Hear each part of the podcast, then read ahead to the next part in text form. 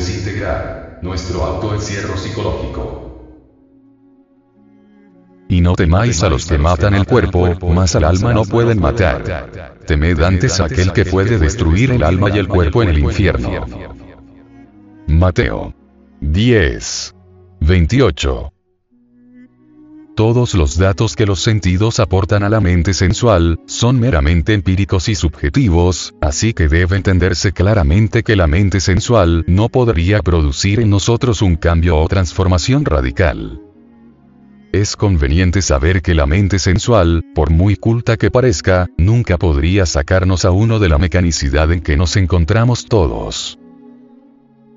La mente sensual se identifica con todo, por ejemplo, con las circunstancias o con los acontecimientos de nuestra existencia.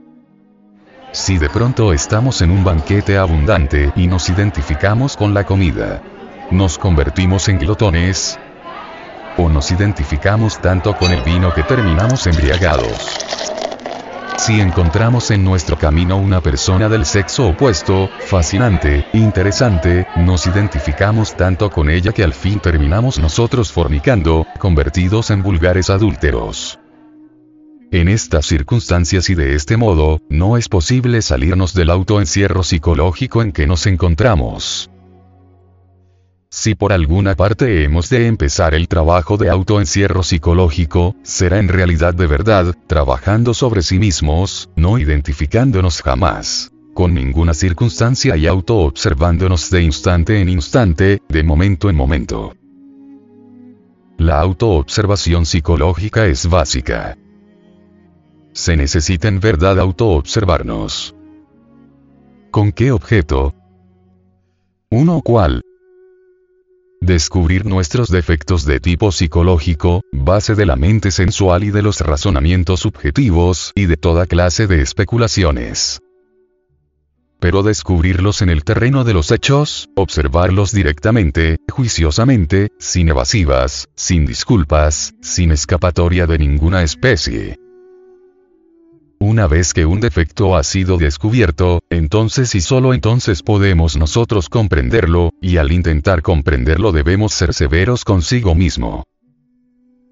Muchos cuando quieren comprender un yo lo justifican, o lo evaden, o lo esconden de sí mismo. Eso es absurdo. Uno también puede cometer el error que al descubrir tal o cual defecto de tipo psicológico, comenzamos con la mente sensualista a teorizar, especular, y esto es grave porque toda especulación desemboca fácilmente en el terreno del utopismo. Para dejar eliminada la posibilidad de especular se necesita haber observado el yo directamente. Una vez que se ha comprendido íntegramente cualquier defecto psicológico, solo entonces puede uno darse el lujo de quebrantarlo, de reducirlo a cenizas. Sin embargo, no debemos olvidar que la mente, por sí misma, no puede alterar radicalmente un agregado psicológico, lo que la mente solo puede hacer es roturarlo con X nombre, esconderlo de sí misma o de los demás, pero jamás desintegrarlo.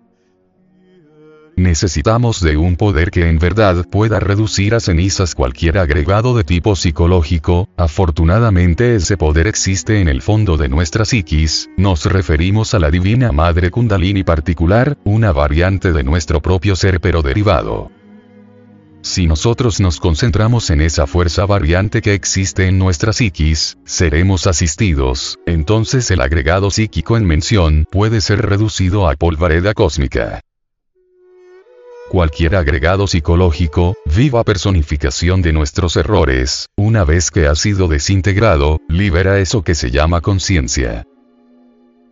Es claro que dentro de cada una de esas botellas llamados agregados psicológicos, existe esencia o conciencia anímica enfrascada.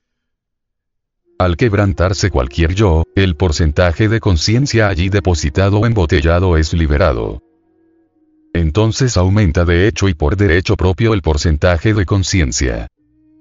Y así conforme nosotros vamos quebrantando los agregados mentales el porcentaje de conciencia despierta, se irá multiplicando. Así en esa forma nos iremos liberando psicológicamente y saldremos definitivamente del abominable autoencierro psicológico.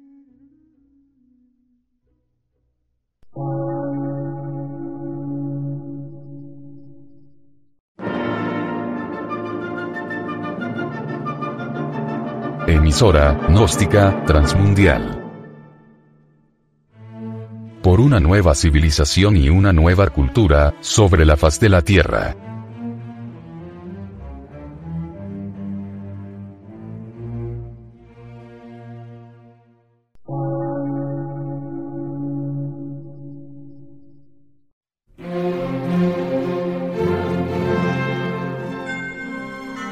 Medio de radiodifusión, científico, artístico, místico y filosófico, de la Asociación Colombiana de Centros de Estudios Gnósticos, Antropológicos, Psicológicos y Culturales, AC.